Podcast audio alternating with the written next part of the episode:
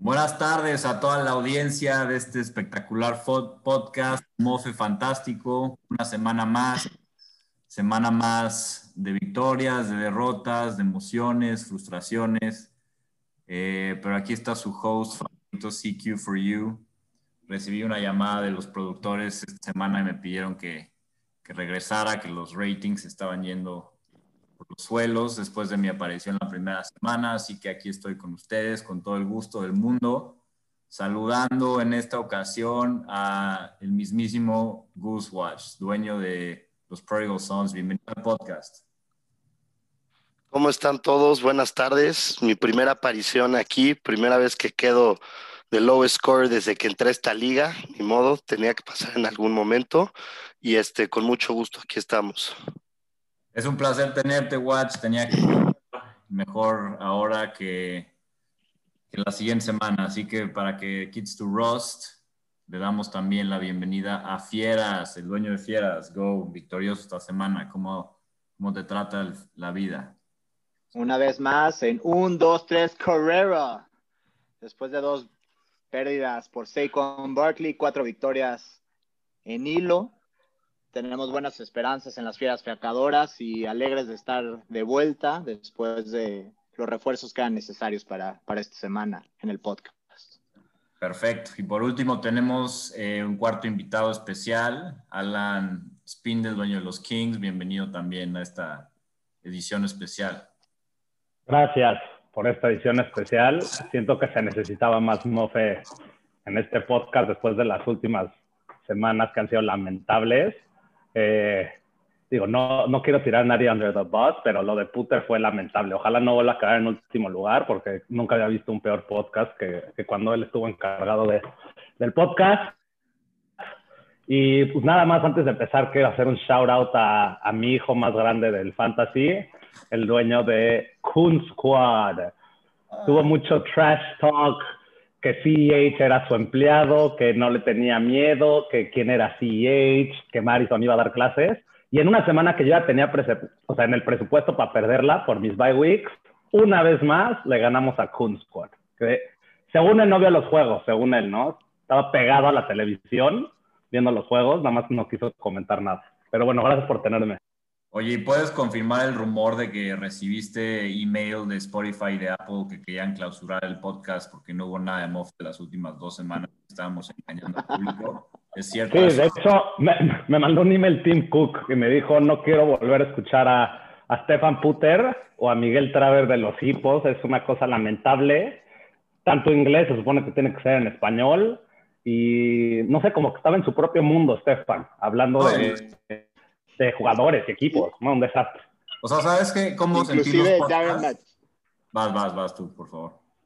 Que inclusive Darren McFly nos quería demandar por difamarlo y la imagen de, diciendo la imagen del podcast. Sí, estuvimos pronto a perderlo. Terrible. Íbamos a perder el podcast, estuvo cerca, pero bueno, gracias a Dios tenemos muy buen mofe hoy. Sí, es que era como ver a los Cowboys jugar, o sea, con el mismo intensity fueron los podcasts de las últimas dos semanas, el volumen de las voces era así. Esto es la intensidad, carajo. Con esta intensidad vamos a empezar esta semana. Vamos a hablar de eh, un takeaway, un, una conclusión que le saltó esta semana. Eh, puede ser de un jugador en especial, de la liga. A mí en general me encanta esto de dos Monday Night, dos partidos en Monday Night. Me gustaría que la NFL lo, lo adoptara. Eh, igual en martes, si prefieren uno en martes y uno en, lunes, me, me, encantó la dinámica. Eh, ¿Qué opinan ustedes de que la NFL se diera esto y cambiara a, dos en lunes o uno y uno? Uno lunes, uno martes. ¿Les gustaría o no? Watch, ¿tú qué opinas? Este, bueno, por supuesto, está muy divertido echarte dos Monday Night Games. También me gustó más que las opciones anteriores.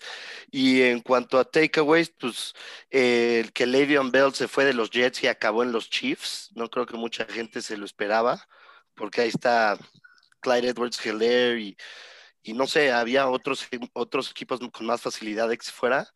Y este, a ver cómo sale todo eso, ¿no? Con los que owners que lo tienen están muy confiados de que, de que Le'Veon Bell ya pasó a mejor vida. Y este, veamos cómo se desarrolla ese running back by committee, yo creo. Sí, va a estar súper interesante, sin duda. Porque Chiefs tiene tantas, tantas armas, no le pueden dar de comer a todos, ¿no? Bueno, por lo menos claro. creíamos que no, pero con esa ofensiva nunca se sabe. El dueño de los que trae a Clyde Edwards nos puede dar su opinión.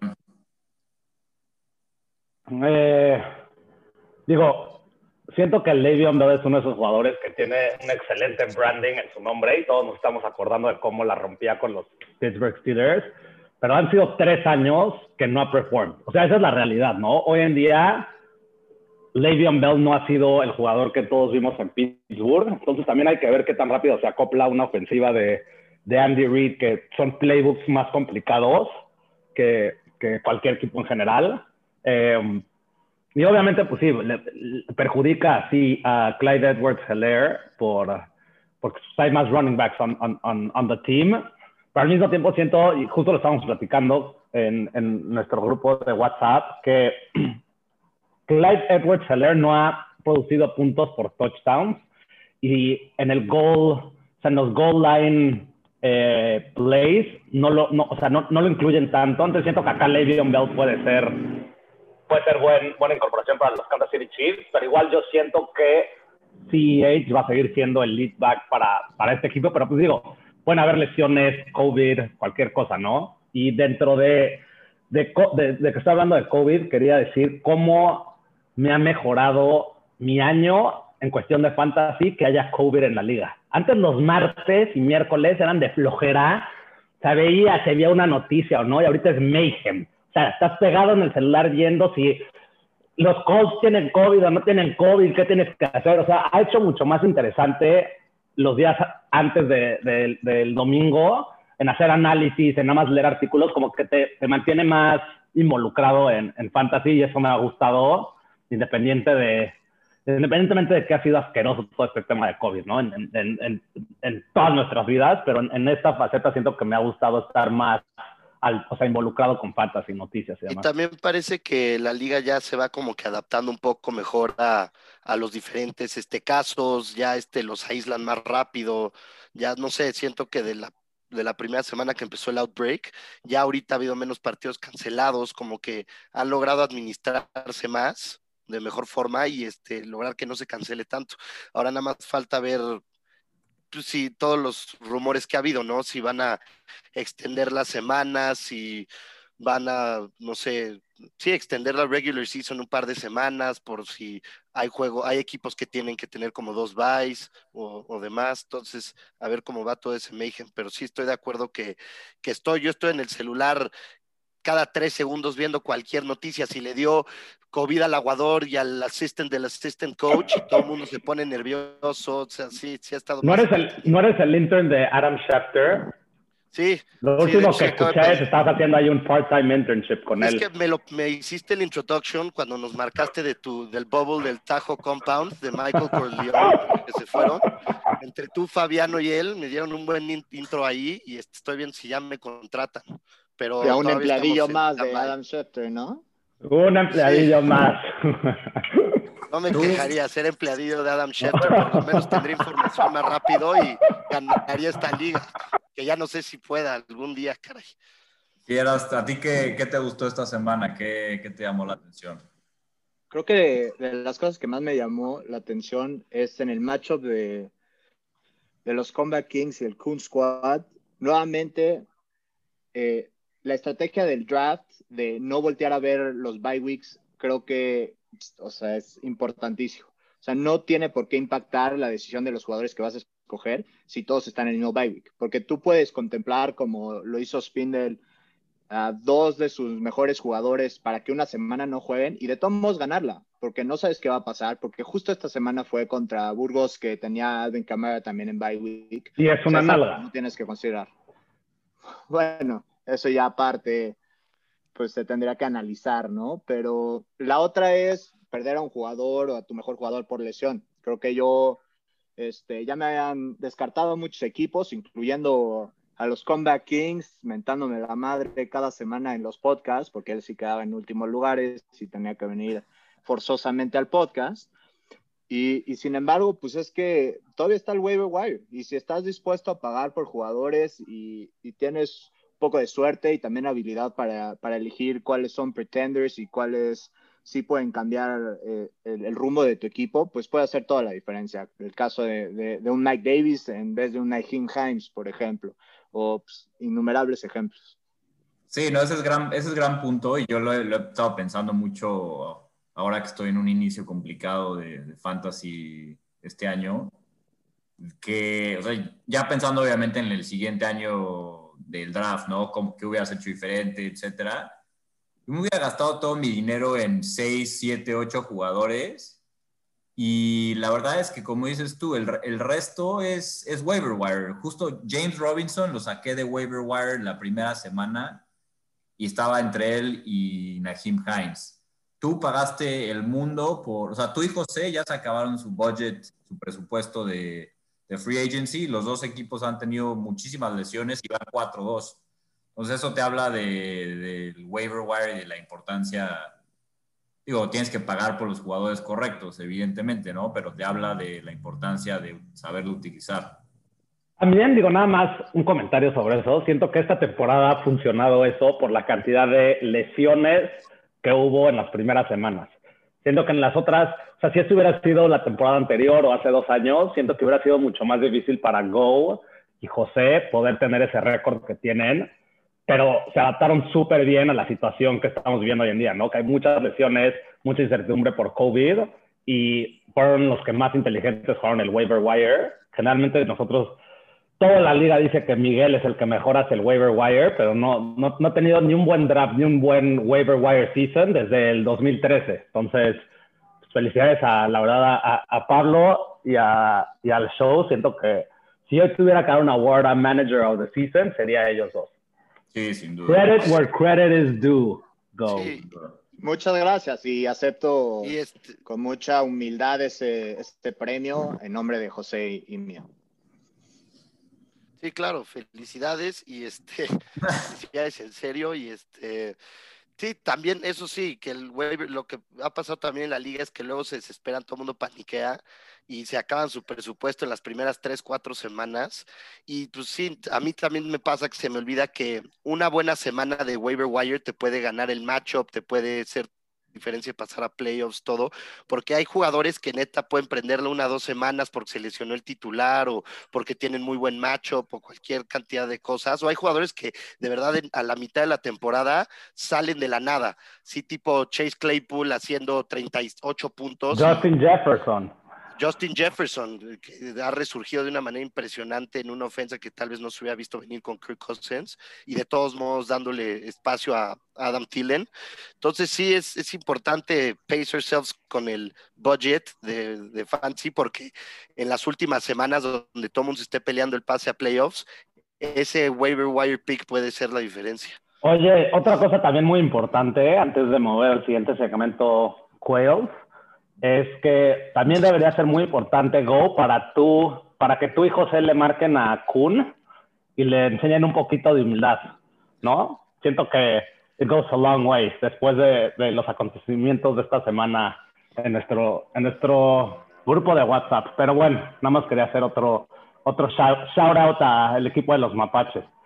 No, es, es, interesante lo que dices y ahorita que vamos a pasar a, a los Fantasy Gods es cuál debe ser la actitud que tú debes de tomar en, el grupo de WhatsApp con, con, tu contrincante, porque básicamente hay un espectro, o sea, e, es, un quiz que se tira a echar el drama, a llorar, a felicitarte por los próximos 50 cumpleaños, el campeonato y que ganaste la lotería. Ese es mi y por el otro lado, un, un, un Burgos, un, un, José que te puede mentar la madre y decirte que te va a humillar y te va a mear y etcétera.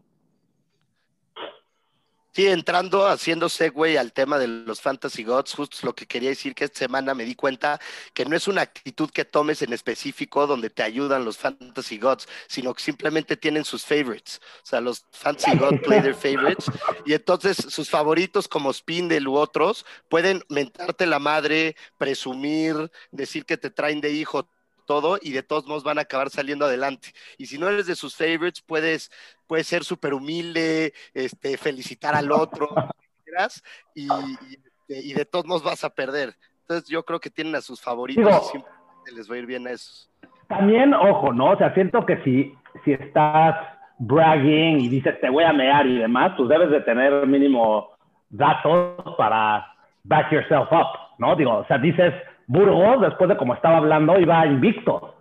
High score invicto, o sea, una fuerza imposible de parar, ¿no? Y esa no es la realidad. O dices, bueno, pues estuvo en una final el año pasado o el año antepasado, tampoco. Sigue viviendo de un título de la edad de piedra, ¿no? Entonces, como que siento que también tiene que ver mucho con el rendimiento de los equipos y de las personas para poder hablar ese smack talk. You have to walk the, you have to talk the walk o walk the talk, ya ni sé cuál es, da igual, pero saben a lo que me refiero. Lo mismo José, un muerto, tuvo una buena temporada y se las da, ¿no? De que se empieza a sacar ahí cherry picking statistics, que cualquier cosa. Entonces, siento que también la personalidad de, de los miembros de la liga tiene que ver con, con cómo les han ido en los últimos años. Y yo, nunca, nunca, ojo, eh, yo nunca trato de ser, o sea, siempre trato de ser humble y nunca digo te voy a mear y demás. No, Solo digo, qué manera de mentirle a la ¿Qué? Cállate, qué mentiroso eres. A ver, yo solo pongo, los dioses, yo, yo solo pongo los matchups históricos. Ah, eso sí. Y digo lo que veo. Burgos así dijo, punto, por lo, porque los datos dicen eso y la historia lo dice. Pero yo nunca digo, te voy a mear esta semana. Al revés, digo, ya me ganaste, no puede ser, qué mala suerte tengo. O sea, yo soy mucho más de ese, de ese, del campamento de Quails. Bueno, a ver, voy a, déjame. Yo estuve looking forward con ansias a este segmento toda la semana, el segmento de los Fantasy Gods traído a ustedes por GMC Sierra. Em, es increíble, no existen estos hijos de perra, no existen. Yo he tratado de todo, las cábalas, eh, felicitar, decir que te voy a humillar, de todo y no existen. Bueno, yo te gané un título, felicidades. No, por favor no me interrumpan en mi rant, ya he tenido suficiente. El primer rant es la cantidad de puntos que he recibido en contra los últimos dos años. Y tengo datos, señores, datos. Eh, me parece ser, si no me equivoco, ya que Spindel y Rubén tienen el control de las estadísticas, que el récord de más puntos recibido promedio por partido en una temporada es alrededor de 104, si no me equivoco. He estado revisando las cifras desde el principio del año pasado, las 13 semanas de regular season y las 6 que llevamos hasta ahorita. Llevo combinado un promedio de 104 puntos recibidos por partido, o sea, empatando el récord de más puntos recibidos en contra. Si tomamos solamente el promedio del 2020, llevo un promedio de 118 puntos en contra por partido, ¿no? Ese es mi primer rant a los Gods. ¿Por qué carajo siempre que van contra mí explotan los equipos, no? Número uno. Esta semana no fue el caso. Ahí vamos al rant número dos tengo la pinche suerte que voy contra Fieras que hace 85 puntos. Tengo todo a mi favor. Voy 10 puntos abajo y me quedan 5 jugadores. Y Rams, Defense y Cooper Cup se combinan para darme punto un puntos. O sea, Cup tiene el peor partido de su vida. Drop, suelta un touchdown solo. Suelta un pase de 50 yardas solo. Suelta un pase de 20 yardas solo. Y la defensa de Rams o sea, 12 yardas por corrida, increíble, increíble. Es el segundo rant. No puede ser. Malditos dioses asquerosos. Así que no existen. Deseo están gustando tus rants. Me están gustando tus rants. Sobre el segundo rant sí te diría, pues nuestro matchup estuvo muy cercano. O sea, se definió básicamente en los últimos minutos del último partido de Monday Night. Y si hubiéramos estado en situaciones inversas, y yo estaría echándome el rant ahorita, te hablo mucho de la suerte que puede ser en esos últimos minutos. Yo estaba viendo el partido de Kansas y decía, no puedo, puta madre, creer que, que los Bills nada más no saben que tienen que double coverage a Kelsey. Y más en el red zone. O sea, estaba solo todo el tiempo, dos touchdowns, en vez de ya, este, CH ya tenía el TD, se lo regresaron por un imbécil en la línea ofensiva. Qué ridículo. Y, y dos touchdowns seguidos, y de repente, antes del halftime, ya tenías todo para ganar. Pero de repente, pues ya el segundo tiempo pues ya no se te hizo. Y luego Kyler Murray pues, me llevó a casa como debería de ser.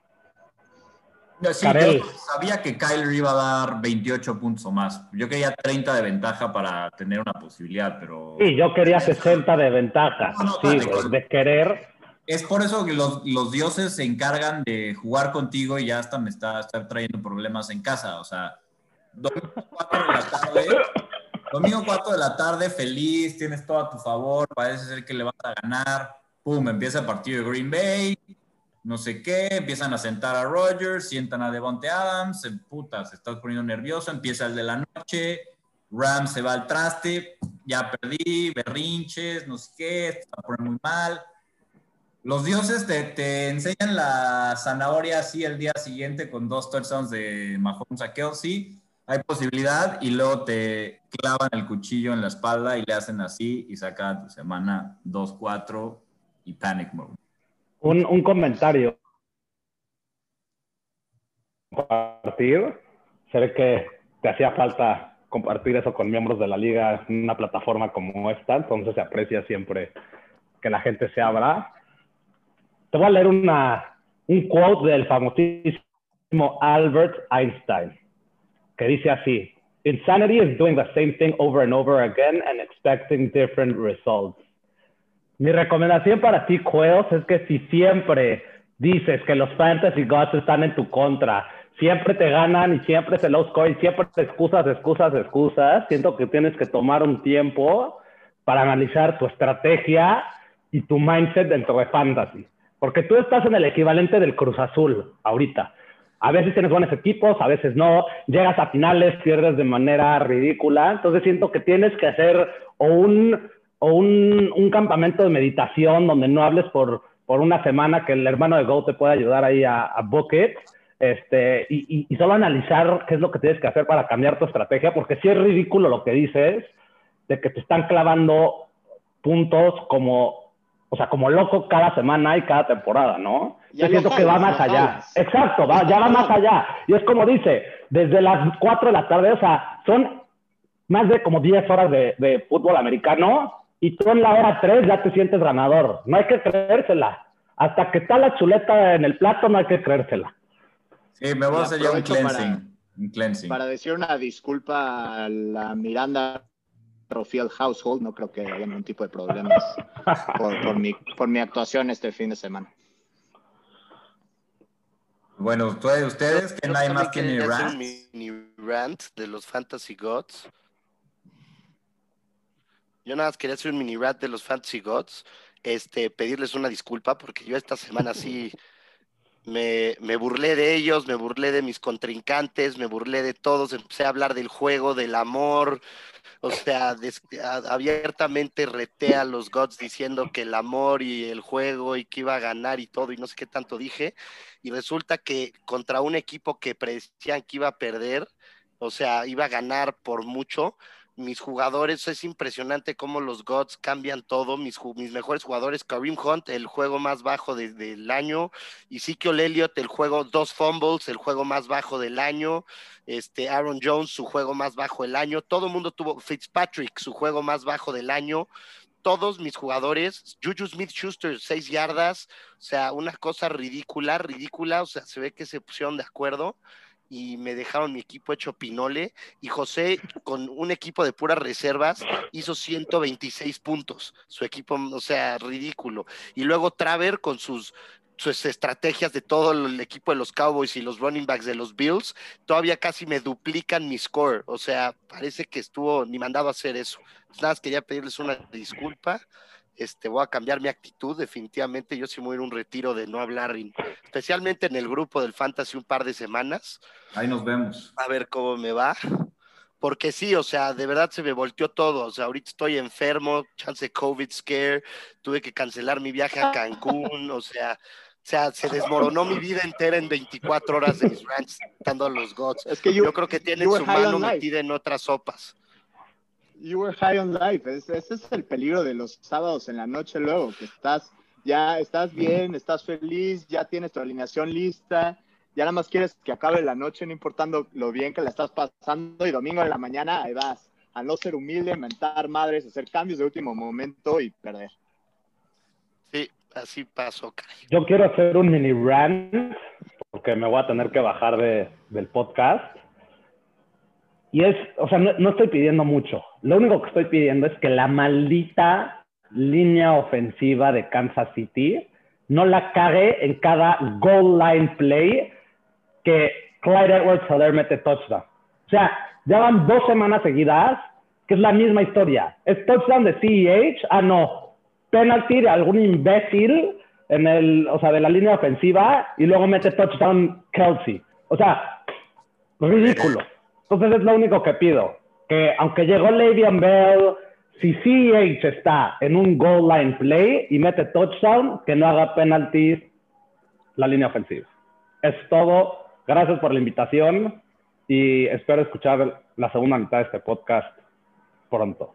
Gusto hasta verte, güey. Hasta luego, hasta luego. Muchas gracias, Spindel. Buena franquicia. Nada más una sorpresa los, lo que dice Spindel, ¿no? Puras mentiras desde que entró al podcast. Y ¿Puras mentiras de qué? Seguramente. Nos vemos. Hasta luego, hasta luego. Tú, mi querido Fiera. O sea, si hay alguien que hatea, si hay alguien que hatea más que Spindel, o sea, no hay nadie que hatea más que Spindel. Sí, no. O sea, me dice un marzo 13 que no he ganado la liga, nada más para joder, ¿ya sabes? ¿De qué me habla? Que no le echa mierda Sí, no, yo también me sorprendí cuando dijo que era el más humilde de la liga. O sea, parece Oye. que quiere quedar, parece que quiere quedar bien con algún listener o algún, algún miembro de la audiencia o algo que no lo conoce bien. Sí, justo no esta sé si semana. papá no en esté escuchando en- esto a futuro, pero... Parece ser. Disque datos, pone un dato. Este equipo va contra este equipo Cuellos en lo que se debería llamar el Mediocre Bowl. Pero no tira hate, solo avienta datos, ¿no? Sí. Increíble. Pero bueno, Go, ¿tienes algún rant o pasamos al siguiente tema? Creo que sí quiero rant. Quiero rant más que nada de cómo es tan fácil para ciertas personas asociar a equipos con ya un destino final. Sea, básicamente me descartaron desde el principio, recibí nada como mierda, pateándome mientras estaba en el piso llorando y diciendo que ya, que vaya preparando el video y quién sabe qué. Y ahora pues, me despierto este martes en la mañana en el, en el primer lugar de la división, empatado y, y confiado en lo, que, en lo que viene. Entonces creo que es una buena enseñanza para otros equipos de nunca tirar la toalla, de siempre buscar otras opciones. También no dejarte pendejear en trades, porque te ofrecen puras mamadas y decir, no, güey, puedo hold on this moment y luego ya, ya veré qué haré una vez que, que entre a playoffs o, o ver lo que necesitas ya después. Pero lo importante es no paniquear. Venga. Oye, te, te recomiendo mandarle tu caso de éxito de esta temporada a Matthew Berry para que salgas en alguna de sus columnas de Love Hate dándole ánimos a otros equipos por todo el planeta. Gracias. ¿eh? Y con eso pasamos al siguiente tema. Es un tema muy caliente, tema de los trades. Vamos a hablar eh, primero de, de trades en general, sin meternos a, a cuestiones específicas de nuestra liga ni nada, pero es un tema que, como saben, a mí me encanta por muchas razones. Eh, la primera es porque siempre es, es interesante ver hacia atrás y, y ver sí, de cierta manera, quién ganó, perdió en un trade o si fue buen movimiento, te arrepientes o no, y porque justo como hablamos del waiver wire, el, waiver wire es una herramienta para salvar tu temporada, pero si tuviste un buen draft, eh, hacer trades puede ser otra gran herramienta para, para salvar tu, tu, temporada, ¿no? Y número dos, a mí me encanta, me encanta siempre estar en contacto con... Por algo, yo les escribo a todos para buscar trades, aunque sepa que no hay puede que lo más probable es que no lleguemos a un acuerdo, pero es una manera de, estar en contacto constante con to todos los miembros de la liga en la semana, eh, etcétera. Y curiosamente en otra liga he, desarrollado una súper buena amistad con otro cuate que, igual estamos ahí todo el día metidos y te mando a tal por tal y nunca concretamos nada, pero eh, es, es un buen touch point con los demás dueños en la semana, ¿no?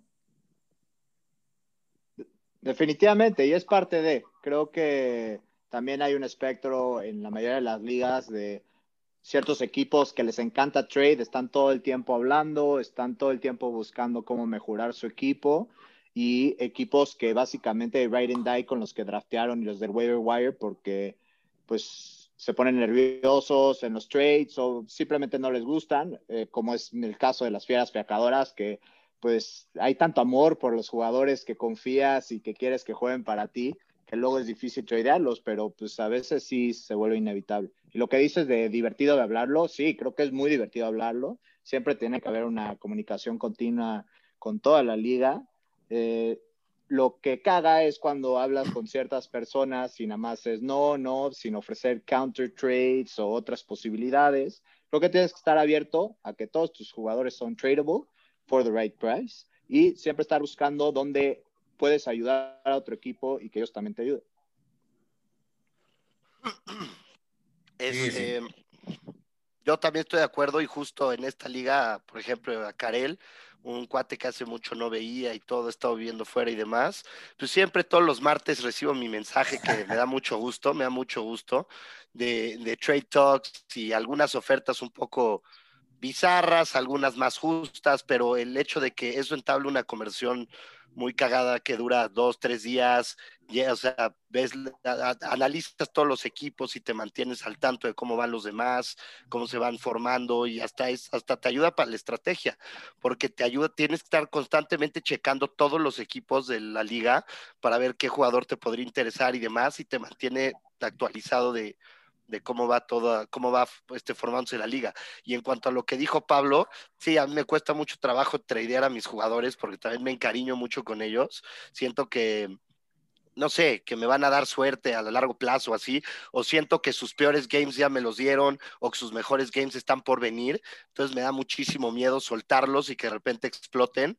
Y, y entonces sí, cuesta trabajo llegar a un acuerdo, pero la dinámica siempre es muy divertida. Oye, que yo esta semana hubo una controversia en otra liga en la que estoy, donde se permite votar por trades. O sea, cada trade tiene un proceso de dos días donde puedes votar y si cinco o seis votan que no se cancela, que a mí se me hace una estupidez que puedas votar por trades, pero se canceló un trade porque se estaban regresando a jugadores. Digo, obviamente sin mala intención, como es la mayoría de los casos, pero se canceló el trade y ya sabes, armó un relajo, uno se salió de la liga, digo, etcétera. Eh, ¿Cuál es su postura de que se pueda votar en trades? Yo siento que en una liga como la nuestra, la verdad que es una liga bastante seria, donde todos se conocen, se tienen confianza y, y bueno, lleva ya mucha historia, mucha antigüedad, mucho, proceso, yo creo que obviamente no, no se debería de votar, pero entiendo, hay ligas, es que hay ligas donde hay con gente que ni te llevas tanto, hay ligas donde la gente no lo toma en serio, o sea, a mí me han tocado en otras ligas como los que van en último lugar empiezan a subastar por dinero real sus jugadores en real time, o sea, entiendo por qué en algunas ligas lo harían, yo nada más depende de, de en qué tipo de liga estás y cómo procedes en esa liga y ya. Creo que ese es un punto muy importante. O sea, yo estoy, yo estoy, yo, yo tengo la opinión de que no debería haber ningún tipo de veto por trades, porque lo que puede o no importarte a ti o valorar un cierto trade puede ser muy diferente y el tiempo es el único que te puede decir si un trade fue justo o no, o si acabó beneficiando a uno o quizás a los dos. Y entonces, eh, como principio, no debería de haber. Pero hay ciertas ligas que si el valor de lo que vas a ganar, o sea, la apuesta importa más que, que los bragging rights de ganar el campeonato, justo con personas que no conoces tanto, quizás que se meten de último momento, te meten a otra liga eh, y solo te importa el dinero, pues sí se puede tender a, a collusions o a la venta de jugadores. Entonces, en ese caso, sí veo pues factible que, que hagan una votación. Sí, yo estoy de acuerdo. Creo que no se podría, eh, no debería de haber votaciones para trades. Nadie sabe qué va a pasar de un trade.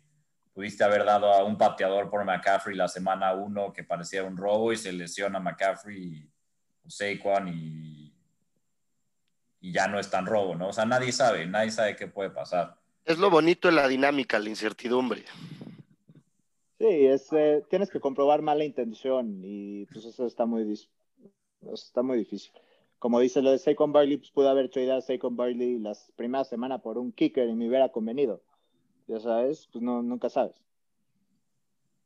Sí, bueno, y con eso vamos a concluir temas generales y entrar, eh, continuando con el tema de trades, pero ya en específico de, de nuestra liga, que hoy hubo movimientos, movimientos interesantes del dueño de los Quails, que soltó a Aaron Rodgers y a Cooper Cup por Calvin Ridley, al dueño de los Coon, dos equipos 2-4 que estamos buscando eh, subir, subir, acercarnos a playoffs.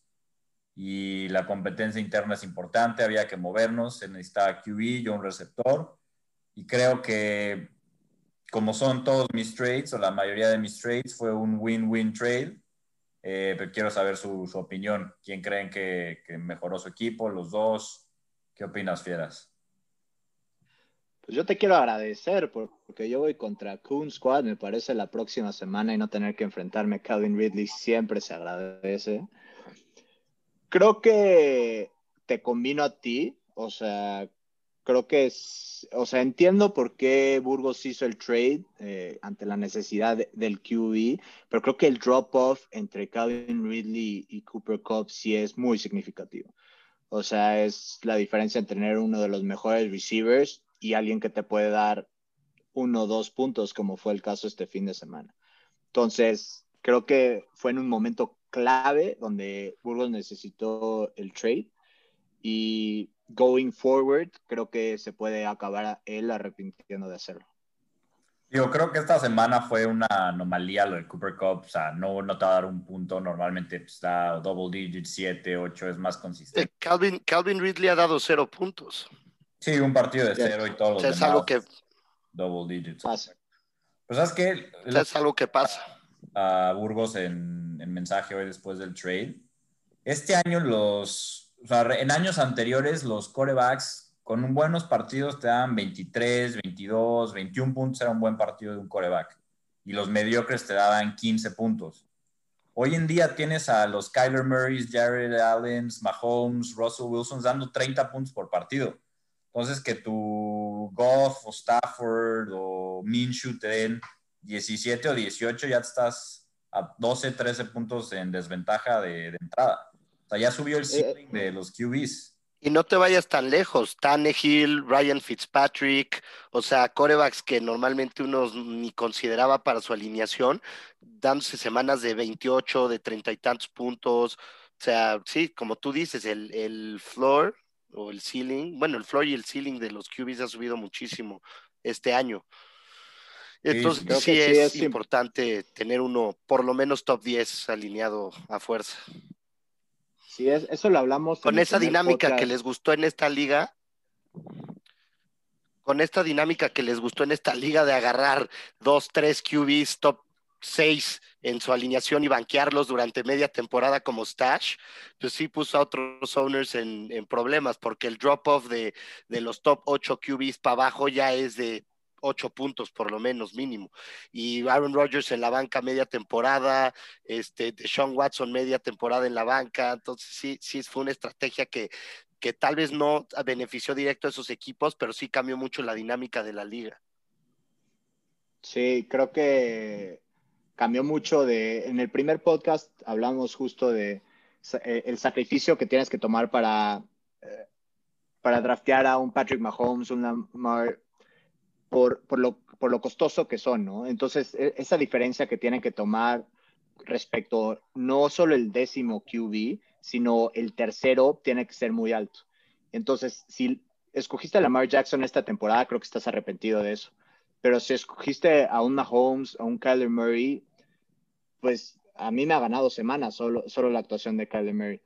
La diferencia entre ellos y sí, un Tannehill que te lo puede dar la misma cantidad de puntos es la consistencia.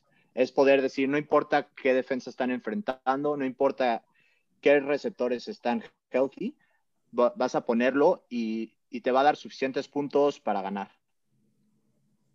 Sí, sin duda, sin duda. Y ya que estamos en esto de trades, me gustaría romper el, yo creo que la mentira más grande, el estigma más grande que hay en nuestra liga de que los trades que mando yo eh, son trades eh, malos. Quiero repasar los tres trades que he hecho este año y los trades que han hecho los, otro equipo, los otros equipos. Y ya me dirán ustedes si no son estos trades la definición de win-win eh, trades, ¿no? El primero fue con el equipo de Rubén, al que pre-draft le di a James Conner. Bueno, él me dio a James Conner y Chark por DeAndre Hopkins.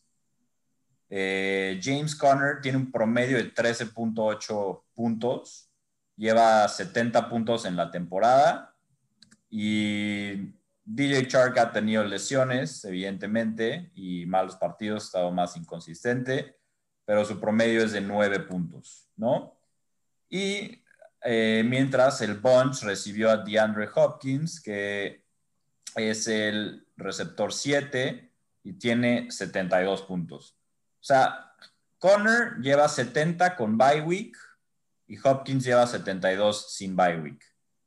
Este fue, en mi opinión, un trade donde ganaron los dos equipos sin duda. Yo quería un corredor y Rubén quería un elite receiver. Desde mi punto de vista es un win-win. No sé qué opinen ustedes. Eh, definitivamente fue un win-win, o sea, de que es un trade justo, es un trade justo, pero pues tienes que verlo de, o sea, de otra forma, ¿no? Por ejemplo, un elite receiver, pues ahí lo tiene Rubén haciéndole muchísimos puntos toda la semana, y Chark, pues estuvo lesionado, de repente Gardner Minshew juega mal, o sea, ya sabes, y James Conner, aunque ha, ha, como que retomado un poquito su, su, paso, cuando hiciste el trade, pues siempre está la duda de que si Snell iba a acabarle quitando el, el porque James Conner luego ha tenido problemas de salud y de injuries, pues siempre quedaba la duda de que si Snell iba a acabar quitando el starting job más adelante. Eh, tienen un muchísimo ahí gente que puede entrar, como el sistema ese de Mike Tomlin, cualquier corredor o receptor que entra siempre la va a armar. Entonces, este, de que fue un trade justo, fue un trade justo, pero pues había muchas dudas entre Chark y Conner contra un surefire thing como de Andre Hopkins. Bueno, yo así lo veo. Justo trade, pero sí te arriesgaste, no te, no te fue mal. Eh, James Conner ha jugado bien, está healthy, gracias a Dios ahorita, y va bien, pero sí hubo un poco de riesgo de tu parte, yo digo. Sí, sin duda, yo creo que yo tomé todo el riesgo y ya, digo, nos ha resultado a los dos, ha estado muy balanceado el trade. Sí, creo que en retrospectiva sí es un win-win, pero lo que a mí me impactó de ese trade, uno fue que fue, creo que a una hora de después del draft. O sea, básicamente ya admitiendo que habías hecho un error grave en el draft, lo cual se me hizo raro. No sé si se te fue un running back tú mucho que querías o algo así, pero de repente al final te encontraste sin running backs y es lo que te fuerza a hacer este trade tan rápido. Y la otra es que creo que eso fue una señal, ¿no? El hecho de que pudieras hacer el trade tan rápido es porque por el name value de Hopkins, yo creo que le pudiste haber sacado más a Rubén. Digo, no sé cómo fueron las negociaciones internas en el momento, pero a mí me parece que si te hubieras esperado un poco más, hubieras podido sacar más. De, como acabó saliendo, pues no importó. La verdad es que running backs eh, es más scarce el position y lo necesitaste definitivamente. Sí, justamente por eso hice el trade, porque me acabé con corredores muy, muy bajos, Bell y, y Gurley, se me atoró ahí Hopkins, la neta no lo buscaba, quería ahorrar esa lana para un corredor y me lo acabé llevando y tuve que ajustar on the fly. Em, pero bueno, así Quizás era esperarte hasta Week One, porque creo que Week One tuvo una muy buena semana. O sea, creo que no lo vendiste a, su highest value. Digo, no acabó importando, insisto, pero eso fue lo que me molestó en su momento. Sí, digo, es que Week One se me lastimó Bell, entonces pues, ya digo, ya son hubieras, ¿no? ¿Quién sabe qué hubiera pasado? Pero bueno, ahora, o sea, es increíble. Ahora el, el dueño de, de, ese equipo, de los Bunch, o sea, no sé qué se está fumando ahí últimamente o qué, qué pasa, pero ya perdió total objetividad de trades conmigo. Es increíble. Y díganme ustedes si esto se les hace justo. Estaba pidiendo por DeAndre Hopkins, a Connor de regreso, que lleva los mismos puntos que Hopkins en menos partidos, y a Aaron Rodgers por un receptor, cuando todos sabemos los cars que son los corredores. Es increíble, increíble. Siento que ya se acostumbró a estar haciendo trades con Stefan Porter. Exacto. Y entonces ya, ya le cambió como su psyche y ya entra directo a las trade talks con ese mindset. No, ya. Cuando antes daba más tu lugar. ¿Qué es esta obsesión de ir por sus exnovias? O sea, ¿qué, qué le está pasando? ¿Para qué las tradea? y luego quiere buscarlas de nuevo. No, tengo que ser, yo sí no voy a mentir como otros en el podcast. Yo, yo, o sea, yo busqué a Hopkins, no fue él buscando a Connor, pero, Ah, o- no, o sea, está loco ya. Es como hablar con un señor de 69 años con, o sea, con cero paciencia, güey. Si le dices, si hasta intentas counter argument, no, te voy a bloquear, ya mejor aquí, no, no me puedes poner de mal humor, qué sé, o sea, ya lo perdimos. Es como un grumpy old man. Es increíble.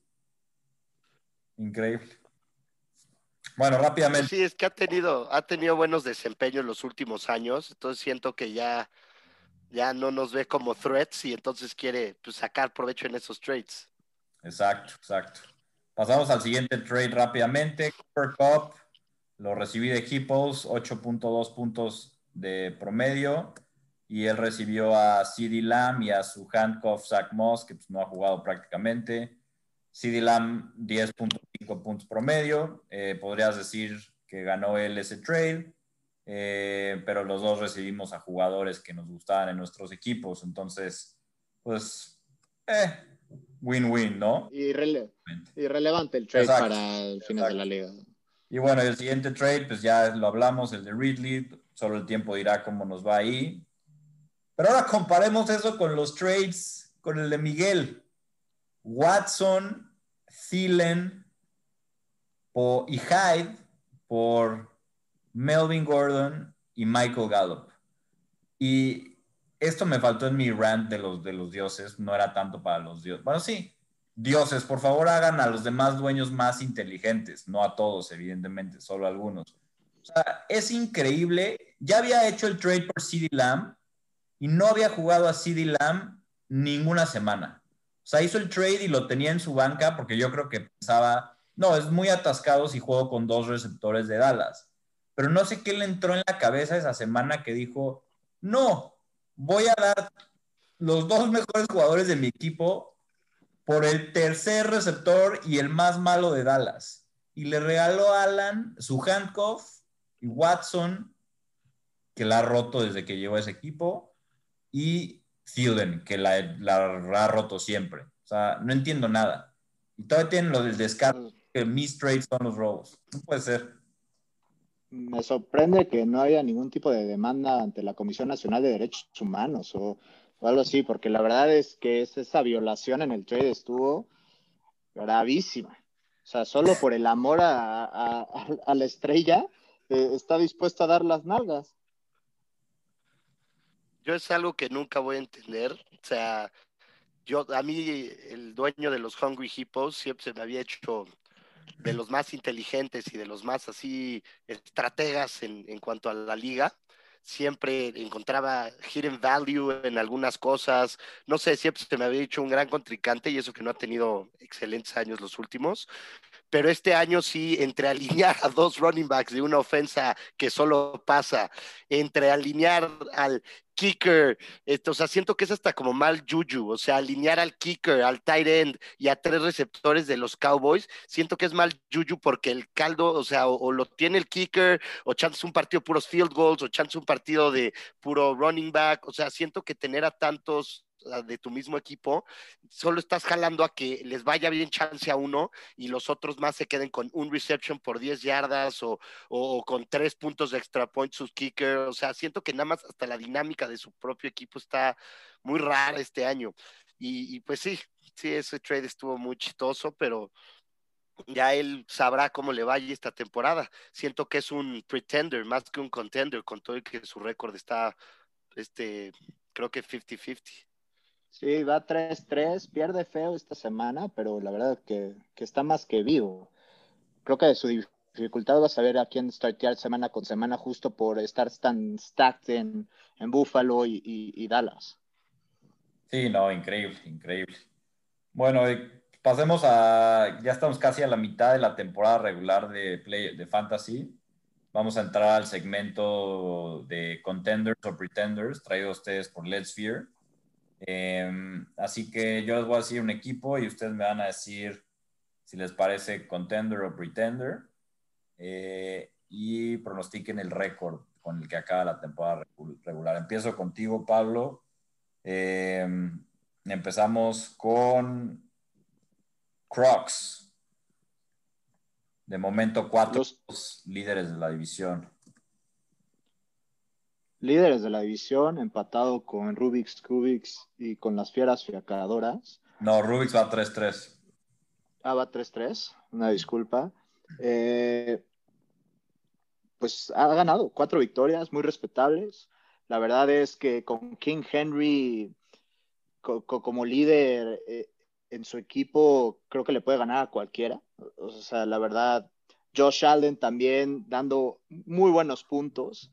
Eh, y, George Kittle, ¿no? Básicamente esos tres jugadores que, que, le dan una estructura muy fuerte, sus columnas vertebrales. Pero de, aparte de eso no hay mucho. Creo que receptores en realidad no hay. DJ Moore ha tenido una temporada mala eh, en general, solo una semana por ahí con buenos puntos y, no tiene nada de depth. Entonces creo que va a aguantar hasta que aguanten las piernas de King Henry. ¿Pasa a playoffs, sí o no? Sí, pasa a playoffs.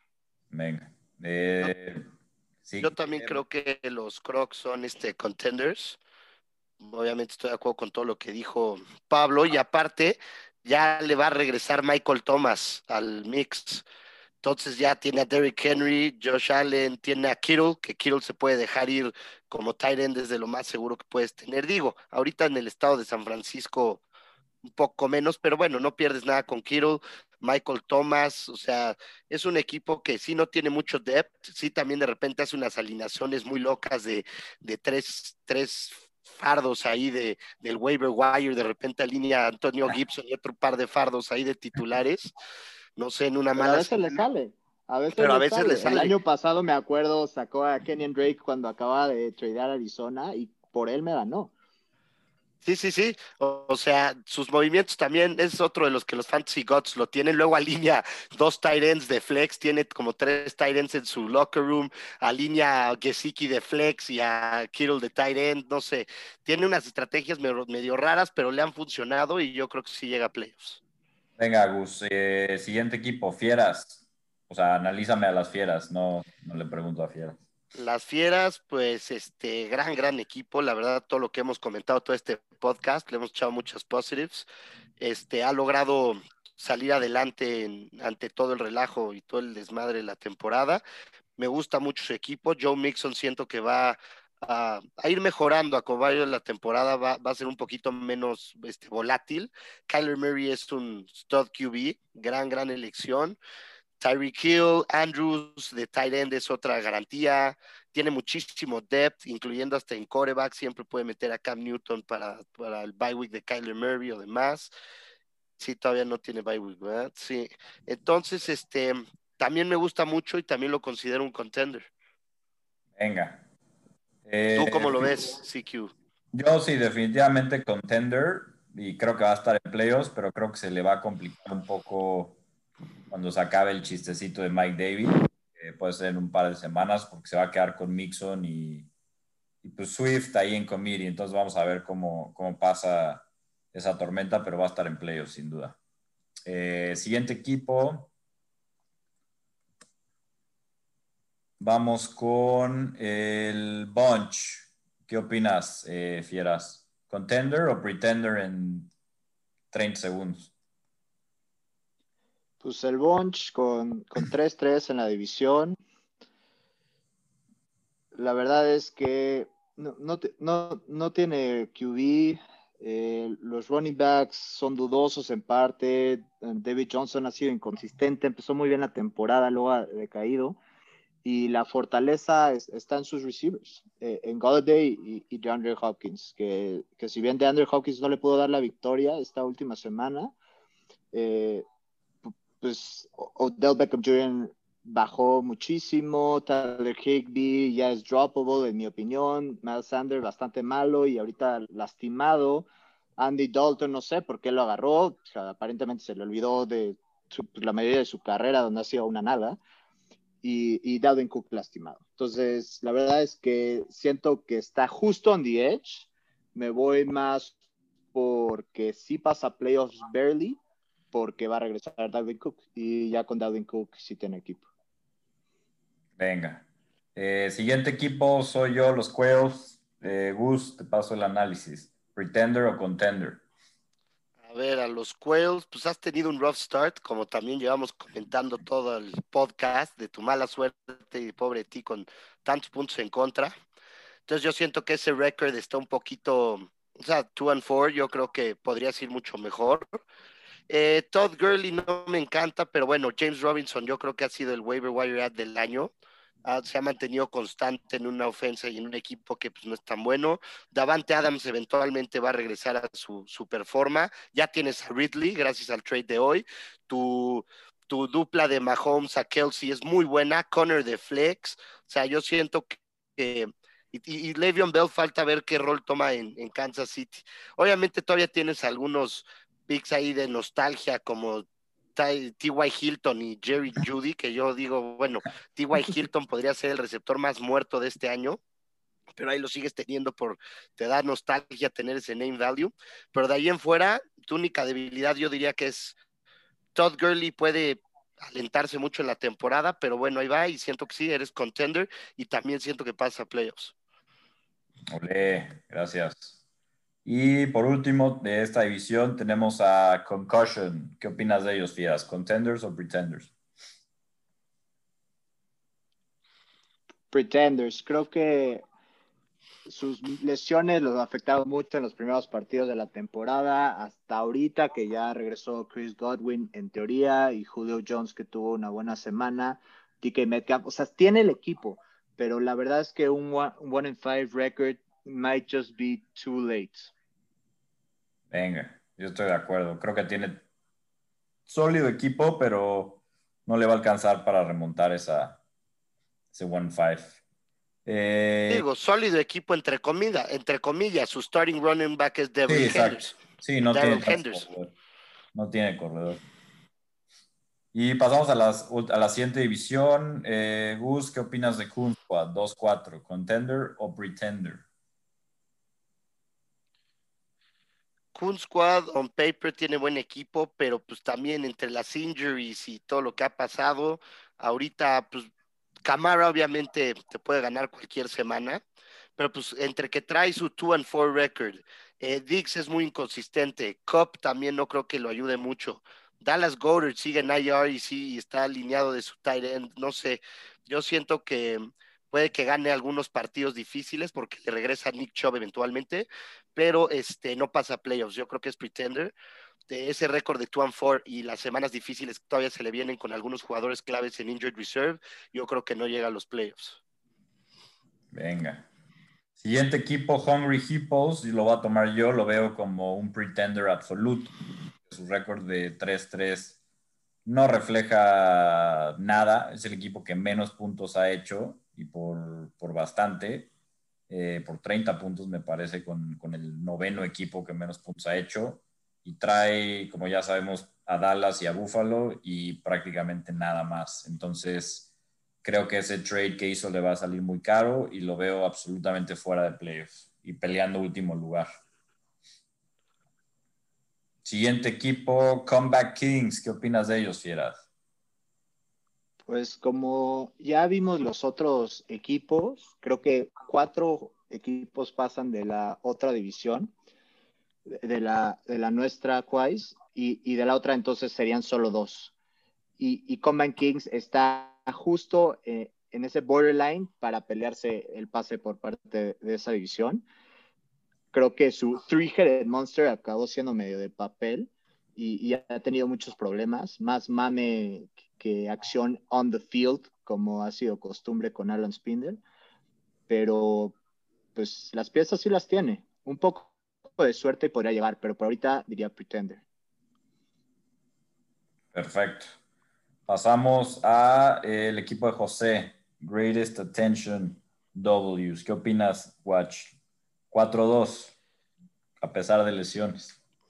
Otro equipo que muy parecido a, al de las Fieras ha logrado mantenerse con un gran récord, empatado en primer lugar conmigo en la división, a pesar de unas tremendas injuries. Y este, yo creo que si ya le regresa la siguiente semana, no esta la que sigue McCaffrey, eh, Eckler eventualmente regresa, Jefferson sigue prendiéndola, junto con AJ Brown y este y Mike Evans, que también se este, mantenga healthy, yo creo que sí podía llegar a colarse a playoffs. Dos equipos de esta división que se colarían a playoffs, yo creo que podemos ser él y yo, siendo honestos. Porque si logró mantenerse así en, los tiempos difíciles, yo creo que cuando sus, sus, sus, injuries regresen a estar en forma, yo creo que tiene buen equipo. De acuerdo, yo los veo a él y a ti como contenders, sin duda. Eh, ya pasando a tu equipo, traes probablemente tres de los mejores corredores de la liga. Eh, se va a complicar un poco con Hunt cuando regrese Chubb, pero con esos tres y Russell Wilson tiene suficiente para competir. Chase Claypool me fue, fue gran pick-up, pero definitivamente creo que te, urge ayuda en los receivers. Eh, Nada más, opinando un poco de The Greatest Attention Whore, eh, el equipo de José, eh, estuve hablando con él y su novia de la experiencia, un poco behind the music del video que tuvo que hacer por quedar en último lugar, donde tuvo que interpretar a la mismísima Britney Spears en su prime. Y fuera de lo chistoso que estuvo el video, creo que para él sí fue traumático y la estrategia para el draft, como nos, nos dijo, fue no quedar en último lugar. Y la verdad es que creo que ese primer objetivo ya lo cumplió y a partir de ahorita, pues, sky's the limit. Sí, sin duda, sin duda. Hacer ese video te, cambia, dice. Eh, bueno, vamos a cerrar el podcast de esta semana con un bold prediction de cada quien. Eh, quiero que me, me, avienten algo que nos va a sorprender. ¿Qué va a pasar este fin de semana? Si no es bold, no la quiero escuchar. ¿Bold prediction de la liga o de la NFL? No, de, puede ser de la liga o de un jugador en específico, de lo que tú quieras. Ok. Si quieren, empiecen ustedes.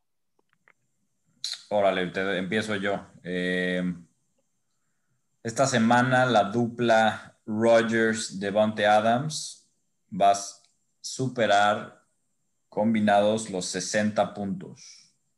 Y van a ser obviamente los top scoring QBs y receivers. Está bien, muy creíble, ¿no? Puede pasar. Me gusta el matchup contra Houston. Creo que van a venir con ganas de probar algo después del debacle, de la debacle la semana pasada contra Tampa. Yo, mi bold prediction es que los Hungry Hippos esta semana no pasan de 50 puntos en total de todo su equipo. Y 50, me, creo que me estoy viendo generoso, igual y no pasan de 30 y rompen el récord de lowest scoring team de la historia. Ese sería mi bold prediction de esta semana. Yo cambiaría tu bold prediction a bold prediction. Los equipos pasan de 35 puntos esta semana. Sí. Y eso que voy contra ¿Dónde estarían las altas y bajas entonces? Sí, y eso que voy contra él esta semana y por la suerte que he tenido con los Gods, capaz que hace 150 puntos, se meten siete touchdowns entre Zach Moss y Devin Singletary y este y cada receiver de los Cowboys tiene 100 yardas y un touchdown, ¿no? Con la con el cariño que me han tirado los Gods cuando me pongo un poco altanero con mis predictions, pero bueno, por eso es bold. Estoy ahí aventándome. Venga. Go, por último, danos la tuya y despídenos del podcast de esta semana. Pues mi bold prediction es que los Concussions hilen su segunda victoria en la temporada. A pesar de ir contra los Super Crocs, Matt Ryan, Metcalf y sus otros receptores le van a dar la victoria. Buenísimo, perfecto. Pues, Muy viable. Una semana más, una semana más de Mofe Fantástico. Aquí estamos.